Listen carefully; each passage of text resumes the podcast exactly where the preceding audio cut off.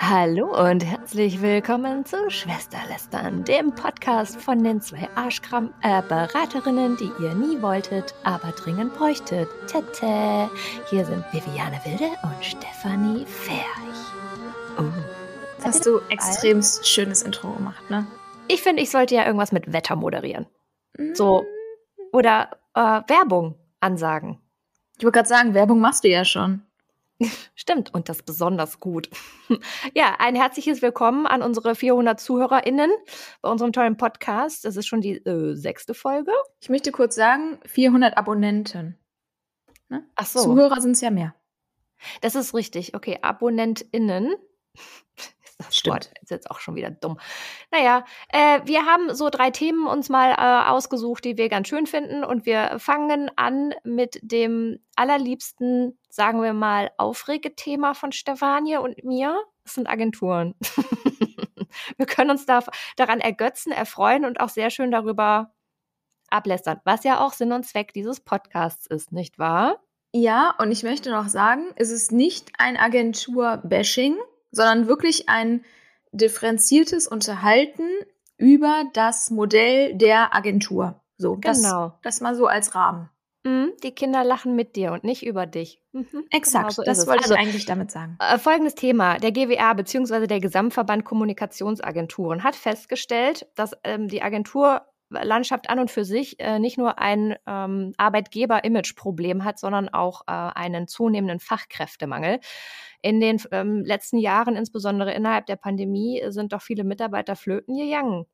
Aus welchen Gründen auch immer, also hier wird der demografische Wandel angegeben, die sind alle einfach zu alt geworden.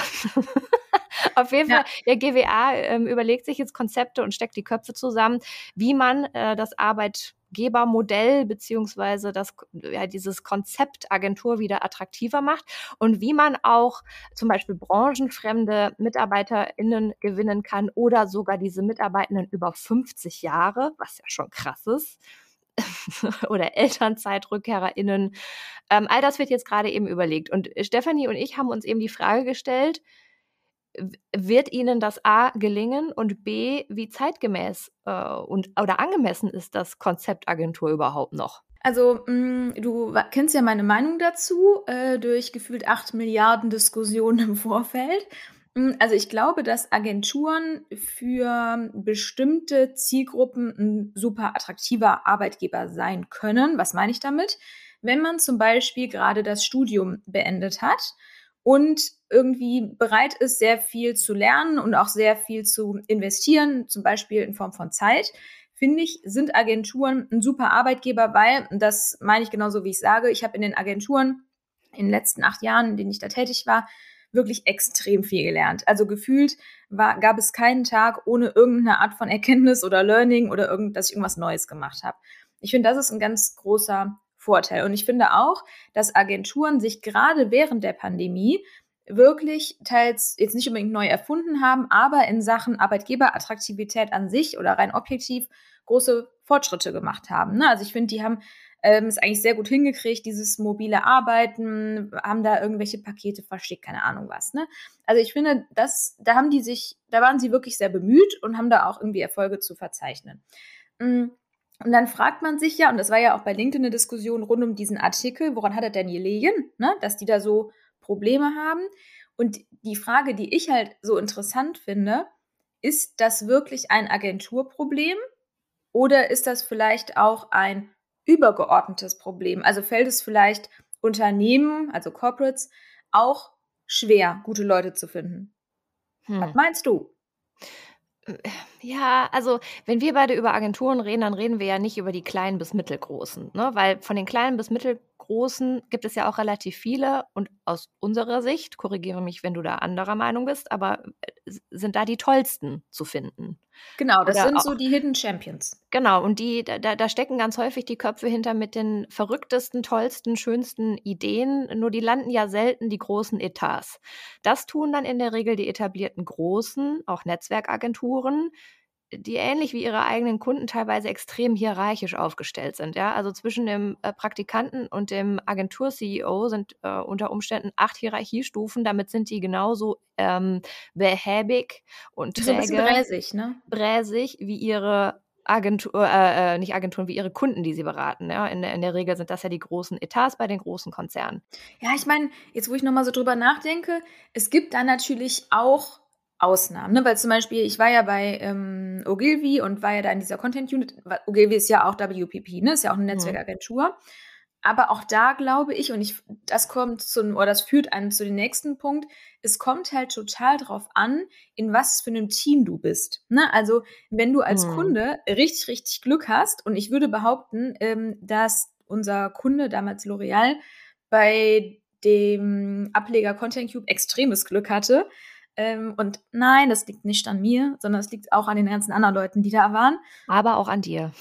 Hm, weiß ich nicht. und ich finde, das ist auch ein ganz schwieriger Punkt aus Sicht vom Kunden, wenn du halt einen mega Accounter hast und von mir aus noch einen super kreativen Menschen mit dazu, ist das mega geil. Aber mhm. lass den mal, keine Ahnung, im schlimmsten Fall krank werden oder der nimmt einen anderen Job an, dann hast du gelitten, ne? Also dann finde ich, und das ist auch, das macht ja auch was für die Agentur mit, aber das macht ja so krassen Druck, ne? Wenn du weißt, alles klar, das Business oder der Etat, vielleicht zwei Millionen, größer Etat, keine Ahnung, hängt so an einer Person. Mhm. Wie schlimm kann es werden, ja? Ja, das stimmt. Also die erste größere Agentur, mit der ich je in Kontakt gekommen bin, das war damals Jung von Matt. Das war äh, 2012, 2013. Ähm, und im Laufe der Jahre sind die mir immer wieder über den Weg gelaufen und ich habe dann teilweise zwei Kunden gleichzeitig betreut, wo sie auch gleichzeitig den Etat geschossen hatten. Mhm. Und beim einen Kunden war es die eine Truppe und beim anderen Kunden die andere Truppe. Und du, das waren Welten. Ne? Welten. Du wärst nie darauf gekommen, dass, dass, dass die von der gleichen Agentur kommen. Beim einen Kunden habe ich echt gedacht, boah, die liefern eine heiße Scheiße nach der anderen ab. Und beim anderen habe ich gedacht, aber ist er da los? Also ist das jetzt irgendwie die B-Truppe, die sich jetzt hier mal probieren darf? Also es war ein super krasser Unterschied und deswegen es liegt nicht an der Agentur. Die Agentur oder das Konzept Agentur ist das Vehikel für unter Umständen coole Leute. Richtig. Mit, richtig. Mit Bock auf Sozialversicherung und Krankenversicherung, äh, ja. äh, die sich nicht selbstständig machen.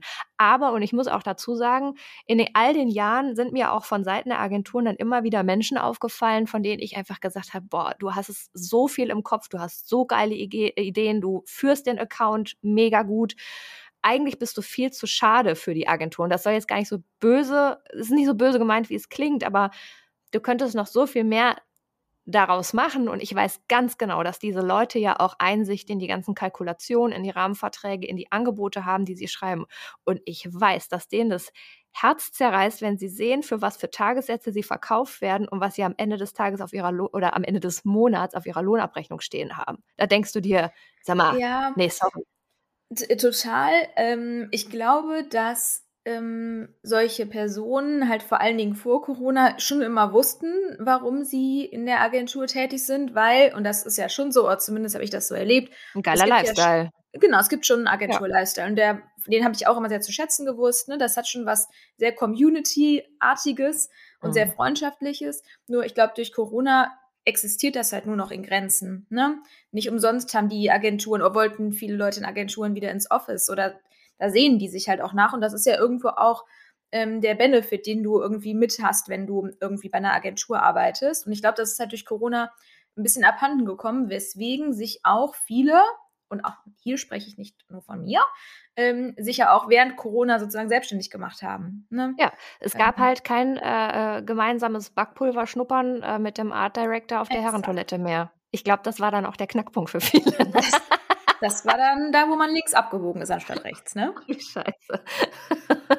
ja, aber das ist ja das, man karikatiert, äh, karik, karikiert, karikatiert. Karikatiert, ich weiß es oh, auch nicht. Zu komplizierte äh, Wörter für zu blonde Frauen ist gar keine gute Sache. Nee, Auf jeden nee. Fall, man überspitzt ja das einfach immer. Man sagt ja Agentur-Lifestyle, das ist das große Koksen und die große Party und aber auch super viel, ne? Work hard, Party hard Obwohl, oder Party harder. Ne, da finde ich es auch total wichtig. Ich finde diese, äh, diese Fantasie von irgendwie zwei Koksenden auf der Toilette, das ist auch so ein bisschen vor, so ein Bild von vor zehn Jahren. Ich finde, Agenturen ja. Ja. haben sich extrem professionalisiert. So mhm. in den mhm. letzten fünf Jahren, würde ich es mal so grob ähm, irgendwie nennen.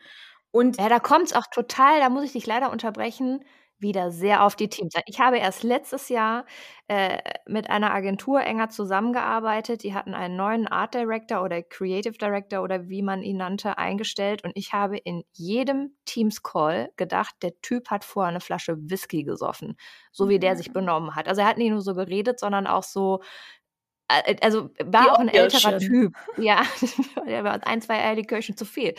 Ähm, war auch schon ein älterer Typ, das heißt, der hat den Hardcore-Agentur-Lifestyle der 90er auf jeden Fall mitgemacht.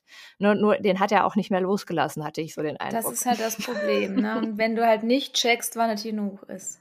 Richtig, komm, nächstes Thema. Wir haben doch ja. keine Zick. Ja, wir könnten da halt wirklich äh, mannigfaltig vielleicht aber noch einen wichtigen Punkt, weil wir da auch ganz viel drüber sprechen und den finde ich ganz wichtig.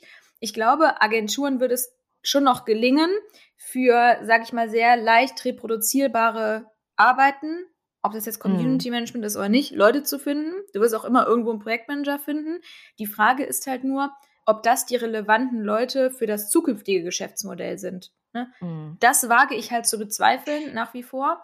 Strategische Aber, Denkarbeit ist so eine Ressource, ja, die immer sehr, rar. sehr rar ist am Markt und auch in Agenturen. Das merkt man auch ganz häufig. Ja, aber nur das mhm. noch, um das Thema abzuschließen. Okay, schließ es ab und mach ein neues auf. Okay, wir machen jetzt ein neues auf. Also, das ähm, zweite Thema dreht sich um die Frage, welche Plattform sucht man auf, um zum Beispiel seinen Urlaub vorzubereiten? TripAdvisor! Ich, ja, da unterscheiden sich unsere ähm, Nutzerverhalten auf jeden Fall. Wir haben ja schon äh, mal vorher drüber gesprochen. Und du sagst, TripAdvisor ist dein Place to be. Ja, ähm, Jane 35 hört auch gerne Radio. Und Radiowerbung. Das ist einfach das Schlimmste, was es gibt auf der Welt ja, übrigens. Unnötigster Geldrauschmiss. Kleiner Tipp an alle Corporates da draußen. Radiowerbung könnt ihr euch absolut schenken. Schön finde ich auch nee, einfach, dass die, ja, dass die ja gar nicht wissen, was es gebracht hat. Aber okay, anderes Thema. Ähm, Genau, du bist bei TripAdvisor. Ich hingegen war noch bis vor ein paar Jahren dann immer bei Pinterest, um mir die Blogartikel zu ziehen, was man ja alles Cooles in Rom machen kann, in der Hoffnung, dass da vor allen Dingen ganz coole Foodspots irgendwie zu sehen sind und zu entdecken. Mittlerweile ist es so, dass ich noch immer manchmal bei Pinterest schaue, aber vor allen Dingen bei Instagram und TikTok nach so Food-Accounts der einzelnen Städte Ausschau halte, weil da eigentlich die coolsten der coolen sind, ja. So, und darüber hat jetzt die OMR auch einen Artikel geschrieben. Wir packen den natürlich wie immer in die Show Notes, hm, welche coolen Accounts es eigentlich so gibt und dass das wirklich eine übergeordnete Entwicklung zu sein scheint. Was hält dich denn davon ab? Mich hält da gar nicht, mich hält eine Pandemie eventuell davon ab. Ja, gut, mal, das ist ein anderes Hast du was Thema. mitbekommen oder was? Wie viele Städtereisen hast du denn in den letzten zwei Jahren gemacht? Ja, oder neue Städte irgendwie erkunden? Ja, siehste. Also müssen wir auch nicht drüber. Nee, äh, ich weiß schon, äh, der. Doch, der, ich habe das immer nur für Köln und Bonn. Ich mache das immer nur für Köln und Bonn wenn man denn dann mal essen geht. Ich habe ja jetzt schon keinen Bock mehr essen zu gehen mit dieser 2G Plus Rechnung, äh, Regelung. Das ist mir ja, eine Rechnung ist das auch. Das ist auch eine Rechnung. Ähm, äh, nee, ich habe in der Tat bei Instagram ähm, auch viel geguckt, aber wie gesagt, ich hatte durch äh, Kind und dann Pandemie in den letzten drei Jahren eigentlich gar keine Gelegenheit mehr oder auch gar keinen Bedarf mehr, mich irgendwie zu informieren. Äh, wo ist es denn schön, wo ist es denn nett? Ähm, aber in der Tat, wir haben ja gelernt, oder insbesondere ich habe gelernt, auf TikTok gibt es doch noch so viel mehr als nackige Jungs und äh, Leute, die irgendwelche Tänze nachtanzen. Ach, nee. Ähm, ja, sehr, sehr breit gefächerter ähm, Inhalt. Und ja, deswegen, es verwundert mich überhaupt nicht, dass man auch dort halt Informationen zum Thema Städtereisen, Tipps, äh, wo kann man cool essen gehen, wo kann man gut shoppen und übernachten, dass man das da alles finden kann und das ist auch einfach nur logisch, weil ich meine, die Generation, die jetzt TikTok nutzt, die wird auch älter, er verlagert sich halt einfach auch das Themengebiet dahin. Das ist ja irgendwie logisch und TripAdvisor ist ja ähnlich wie Holiday Check und Amazon Bewertung, äh, kann man halt auch sein lassen, ne? Ja, irgendwie schon. Ich finde ein ganz gutes Beispiel und ich muss einfach jedes Mal drüber lachen, wenn ich da vorbeifahre ist das Café Bur. Ich weiß nicht, ob dir das was sagt. Aber natürlich. Das gibt es einmal in Köln oder irgendwie, ich glaube, seit letztem Jahr auch in Düsseldorf oder so. Dubai. Es ist, ohne Witz in Dubai, es ist wirklich das sogenannte Influencer-Mekka, ja. Es gibt davor Schlangen von jungen Girls and Boys, die halt unbedingt da rein wollen. Ich frage mich immer, warum die da rein wollen. Ob sie denken, dass sie da ihren Influencer-Hero treffen, der da, die da wirklich ja häufig hinlaufen. Ne? Auch oder ob sie denken, das Essen ist so gut. Und da möchte ich einfach sagen, it's not. Das ist einfach, Es sieht fancy aus. Das Idee äh, die Ideen des Essens, also wie die Präsentation ist und und die Gerichte, wie die zusammengestellt sind, sieht immer super lecker aus. Ich habe da auch mal gegessen und würde jetzt sagen: „Oh jo, also kann man Ist machen, halt 'n muss man halt nicht.“ Avocadobrot. Ist halt 'n Spiegelei. Ja, genau. Genau. Ähm, aber ja, ich glaube, es ist dieser Kultfaktor, also dass es einfach übers Essen kam, dass das geil aussah, dass das einfach auch instagrammable war, Ja, ja. das das Mhm. Essen. Darüber kamen natürlich auch die Influencer und ich muss auch ehrlich sagen, ich weiß nicht also zu dem Zeitpunkt, wo ich mal versucht habe, 'n Tisch zu reservieren, konnte man das nicht. Das können nur Influencer. Ansonsten musst du dich da anstellen. Und so somit wird für mich so 'ne Lokalität schon wahnsinnig unsexy. Auf so was habe ich ja gar keinen Bock. Ja, und ich muss sagen, ich glaube, der hatte das 'ne Woche auf. Da habe ich das ausprobiert und ich dachte mir so: „Boah, ist das schäbig.“ Ja, ranzig, Das ne? das sieht so ranzig aus innen. Wirklich, es es tut mir echt leid, aber diese also das ist so unsexy, einfach wenn man das jetzt mal wenn man die Influencer mal draußen lässt, ja? Ja. So. Ist es einfach extrem unsexy. Und das heißt ja nicht, ich habe Respekt für dieses Geschäftsmodell, wenn man das so nennen mag, was die sich da aufgebaut haben. Aber ich finde es einfach super ranzig. Also, ich glaube, selbst wenn wir jetzt auf die Influencer-Liste kämen, wir bekämen da jetzt definitiv keinen Tisch mehr, Steffi. Das ist zu verschmerzen. Wir werden schon von vornherein aus der Schlange ge gerissen und, äh, gesagt: „Du kommst hier nicht rein“, ne? Das ist okay. Okay, Das dann, genau. Ähm, äh, ja, also, um es jetzt zusammenzufassen, Essen und Tipps und Stre äh, Städtetrip Tipps, wow, was 'n Wort, auf TikTok, it's logic. Ja, ich finde, das hat sich auch 'n bisschen geändert. Ich finde, bei Instagram hat das so das ganze Thema Food so 'n bisschen gestartet, indem man ja Bilder von fertigem Essen gemacht hat, nenne ich's jetzt Mhm. mal, ne, die Mhm. besonders cool aussahen, Avocadobrot, bla bla bla. So. Und bei TikTok ist es so, dass man eher den Weg dahin zeigt, ne, also coole Rezepte, ähm, natürlich festgehalten per Video. Ähm, ob das von dem Giovanni Zarella heißt der so? Mhm. Ja. Das Ähm, ist der doch ist ja der, der immer so ganz begeistert in die Kamera guckt, während er das Ei daneben kippt. Ich habe das jetzt grade mal nachgemacht. Ja, Äh, für alle super aus. Zuhörer. Genau Ja. so sah es Mhm. aus. Exakt. Ähm, bei dem haben wir auch gedacht, hm, ob der nicht mal in Agentur war. Aber okay. Oder auf 'ner Agenturtoilette. Oder auf 'ner Agenturtoilette. Ne, Spaß beiseite, der ist ja mega erfolgreich. Ähm, aber ich finde das interessant zu sehen, Aber Moment, halt das ist ja der mhm. Bruder von Giovanni Zarella und Giovanni Zarella war doch bei Brosis, oder? Ja, ja, genau. Mhm. Oh, ist das schon ewig her. Detlef die Soest, sagt dir was? Ja, Ja? hallo, klar. Der ist bei, äh, TikTok, um da auch, äh, I den Bogen wieder zu kriegen, sehr erfolgreich. Ja, deswegen. Das ist der ist ja so diese ältere Generation, die hat ja irgendwie noch mal die Kurve gekriegt in Sachen TikTok, so gefühlt. Elder Millennials. Ja, Elder genau. Statesmen. Und deswegen, das finde ich ganz interessant, wie dieser Food-Bereich durch TikTok auch noch mal erweitert wurde. Ob das jetzt die Locations sind oder ob das der Weg zu dem schönen Instagram-Bild ist. Ja, aber das nur so als Deep Talk. Es gibt bei TikTok einen ganz, ähm, interessanten Account jetzt ja toll, jetzt weiß ich nicht, wie die heißt. Die kommt auf jeden Fall aus. Freiburg. Anna Anna Tonje? Ne, hm, wie heißt die denn? Auf jeden Fall, die wird von den größten TikTokern, also also gibt's so 'n Koreaner, der ist so riesengroß, äh, wird von denen immer gestitcht, ähm, oder beziehungsweise in Duett, äh, nehmen die immer mit der auf, weil die ist die ist dafür bekannt, dass sie irgendwie in die Kamera guckt und dann irgendwelche Früchte und Gemüse isst und sich wahnsinnig darüber freut. Und die Art und Weise, wie sie das macht, scheint einen großen Belustigungsfaktor für die ganz großen TikToker in der Welt zu haben. Es ist 'ne Freiburgerin. Wie soll ich das alles meiner Nichte erklären? Ja, gar nicht, weil bis dahin TikTok schon wieder weg ist. Ach, es ist doch alles so traurig. Okay, nächstes Thema. Nächstes Thema, äh, LinkedIn. LinkedIn ist ja eigentlich auch eher so dein, äh, Spielbereich, beziehungsweise du bist da, ähm, absoluter absoluter Nerd und Geek drin, aber ich kann's trotzdem mal gerne vorstellen. Also, LinkedIn startet mit einem Clubhouse-Klon, so heißt der Artikel von AllFacebook. Ähm, LinkedIn hat festgestellt, ähm, die Anzahl der digitalen Live-Events hat in den vergangenen 2 Jahren extrem zugenommen, was irgendwie 'ne logische Konsequenz der Pandemie war. Alle Live-Veranstaltungen abgesa äh, wurden abgesagt und deswegen wurde das eben digital auf solche Eventplattformen übertragen und LinkedIn hat sich gedacht: „Ah ja, geil, wir sind halt nun mal 'n Business-Netzwerk, da macht's ja nur Sinn, selber so eine digitale Eventplattform zu bauen.“ Und Kern des Ganzen soll wohl sein, eine ja, ein Clubhouse-Copycat, eine auditive Plattform oder Funktion. Und auf der einen Seite muss ich sagen, das ist schlau. Also, die haben ja ihr Zielpublikum direkt vor Ort Mhm. schon auf der Plattform drauf. Warum nicht dort mit denen auch direkt, ähm, neue Eventformate ausprobieren. Andererseits so ein bisschen das Gefühl von uh, Welcome to the party, wenn auch ein bisschen spät. Ja, das sehe ich auch so. Also, wie du richtig gesagt hast, ich mag LinkedIn als Plattform ja sehr. Mm, ich finde aber, die machen in Sachen Rollout von neuen Funktionen teils einen überschaubar guten Job. Warum? Weil mh, diese krasse Exklusivität von neuen Funktionen, ne, die LinkedIn sagt ja selbst, ja alle, die einen Creator-Modus haben, ähm, so zumindest habe ich es verstanden, erhalten vorher Zugang zu neuen Funktionen. Meiner Meinung nach ist dem nur bedingt so. Ähm, also ja, jetzt beim Newsletter haben sie es schon gemacht, aber auch das hat sich gezogen wie Kaugummi. Und dadurch verliert das Ganze an Begehrlichkeit. Das finde ich mhm. ganz, ganz schwierig, weil dann liest man irgendwie bei ein, zwei People, die das Gefühl immer als allererste bekommen, ja, hier neues Feature. Was passiert? Man möchte das ja selbst austesten. So, jetzt war es ja bei Clubhouse so, dass du diesen, keine Ahnung, Link oder Code oder sowas ähm, brauchtest, meine ich war es.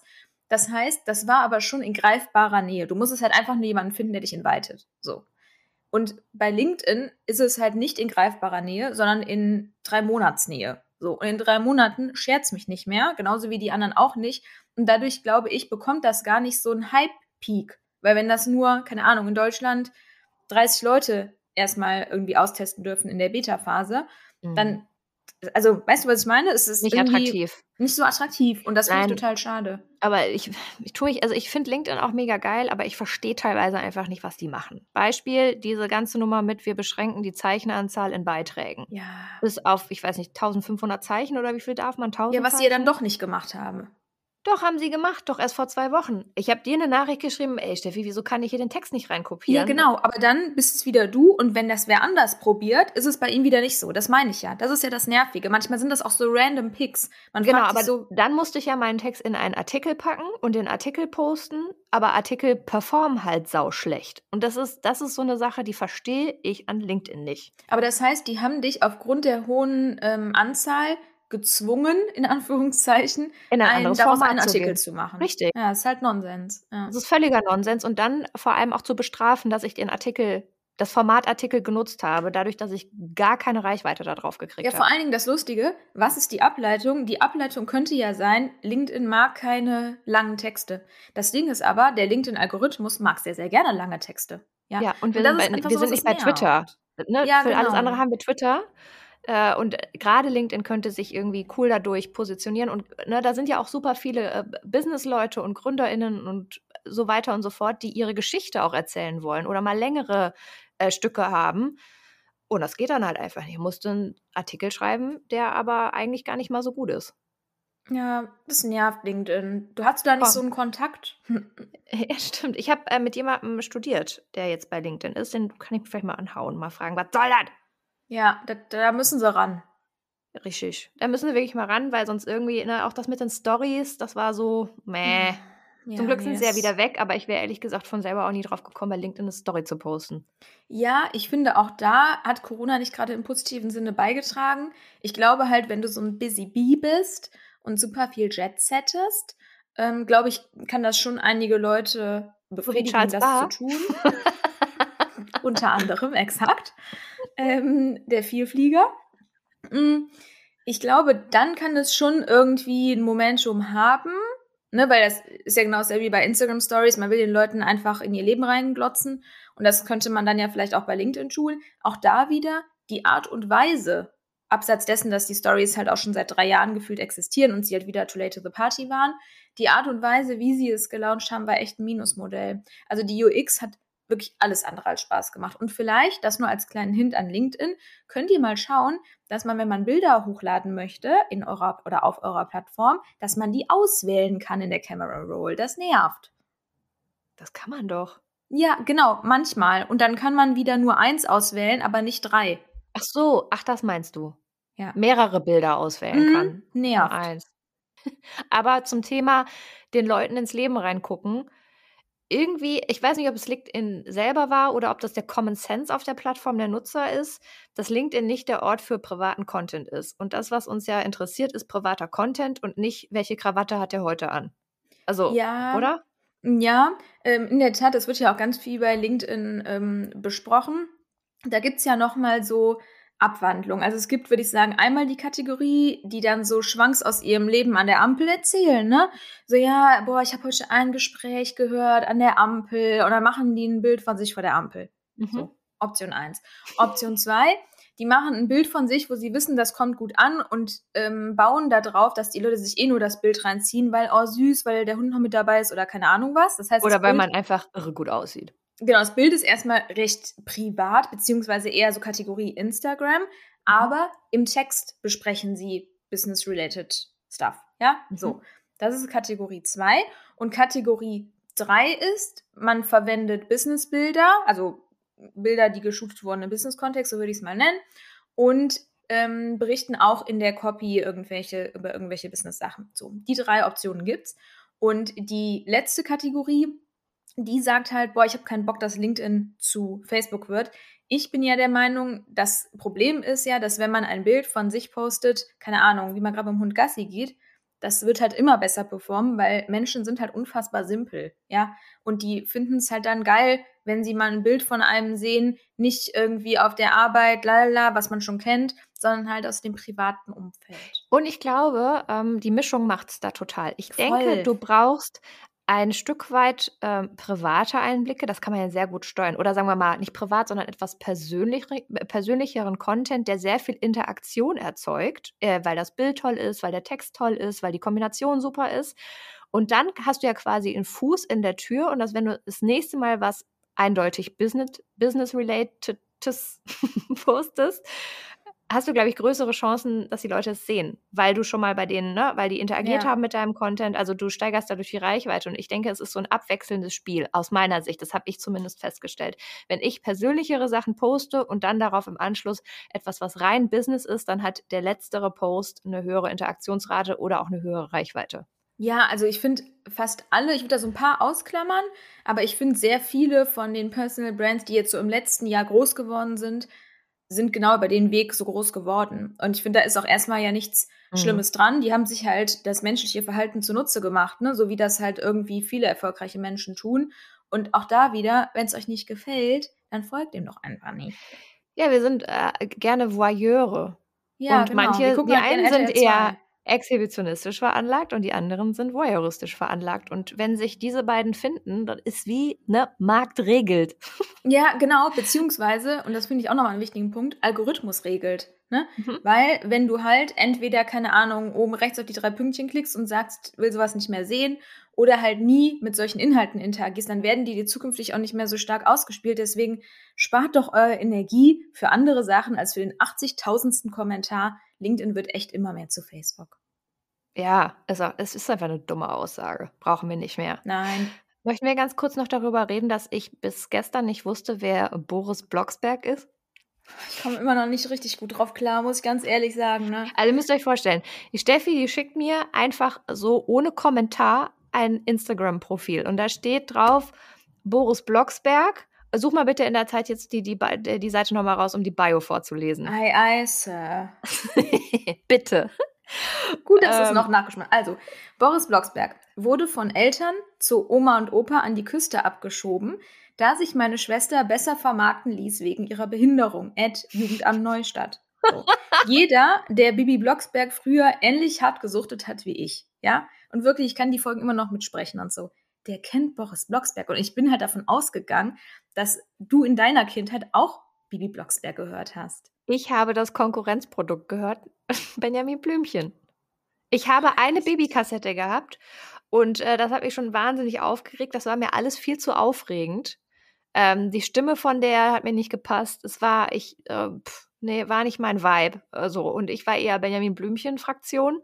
Deswegen wusste ich jetzt einfach auch nicht, wer Boris Blocksberg ist. Und ich habe wirklich gedacht, das wäre ein Fake-Profil, vor allem mit dem, weil meine Schwester eine Behinderung hat. Ich finde diesen Kanal so grandios, weil ich spreche jetzt mal die Hardcore Baby Blocksberg-Fans an. Jeder Baby Blocksberg-Fan oder Ex-Fan. Hast du gerade Baby Blocksberg gesagt? Baby. Baby. The Baby, the Barbara. The Barbara, ähm, weiß, dass Boris Blocksberg irgendwie plötzlich ziemlich random einfach nicht mehr am Start war. Der wurde halt, wie es in seiner Bio steht, einfach, weil der, glaube ich, Asthma hatte oder irgendwie sowas oder Atemprobleme. Nein, er hatte kein Corona. Hm, irgendwie an die Nordsee oder Ostsee geschickt. und kam halt nie wieder. Ja, es war halt richtig random. Und deswegen finde ich einfach diesen Account ziemlich großartig. Und er greift halt, und deswegen ist er so attraktiv für Hardcore-Fans, immer so Momente aus einzelnen Folgen auf. Also an der Stelle, wir verlinken es in den Show Notes. Es lohnt sich. Ja, krasse, äh, krasse Nische, so für so Steffis. Genau. Ja, Ge ich nicht so. Ich bin ja eher so TKKG, äh, drei Fragezeichen mäßig unterwegs Nee, da konnte ich nicht schlafen. Das war mir zu aufreibend. Gerade diese Musik immer so zwischen den einzelnen äh, Episoden, das hat mich aufgewühlt. Mich entspannt es extrem krass, so True Crime und äh, Hardcore-Thriller zu hören. Nee, mich jetzt mittlerweile auch, aber halt als Kind nicht. Als Kind hatte ich da echt Schiss vor. Und das aller, Allerschlimmste war. Die Musik immer, war aber auch gruselig von drei Musik Fragezeichen. War mhm. komplett gruselig. Und das Problem war echt immer, und das egal bei welcher Kassette, ist, du warst so gerade in dem Moment, wo du so in diese Tiefschlafphase gegangen bist, wo man so manchmal im Bett mit dem Bein zuckt, ne? Wenn man so irgendwo mhm. runtergefallen ist im Traum. So. Ich bin da immer mit dem Fahrrad die Treppe runtergefahren übrigens. Jeder hat so seins, ne? Und in dem Moment macht so und dann ist die Kassette aufgesprungen, wenn man die wechseln musste. Was, wer hat sich das eigentlich überlegt? Ja, es kam dann ja auch irgendwann die CD. Ich bin ja noch mit Schallplatten groß geworden. Ich habe alles, jedes Medium einmal durchgemacht. Das Grammophon nicht mehr. Ohne Scheiß, ich wollte gerade echt fragen, wann bist du eigentlich geboren, Mann? 1987. Ja, wir werden alt. Wir werden langsam Jetzt alt. nicht so. von dir auf mich schließen. Ja, du wirst auch alt eines Tages. Man sieht es dir nur nicht so dolle an wie mir. Aber ich ja. habe halt auch ein Kind. Apropos Kind, das gehe ich jetzt abholen. Ja, do it.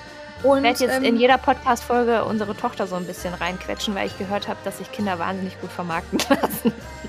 Ja, da kannst du mal Sarah Harrison fragen. Ne? In dem Sinne wünschen wir euch einen fantastischen Tag und bitte nicht vergessen, ähm, unseren Podcast zu bewerben und halt eine Bewertung dazu lassen.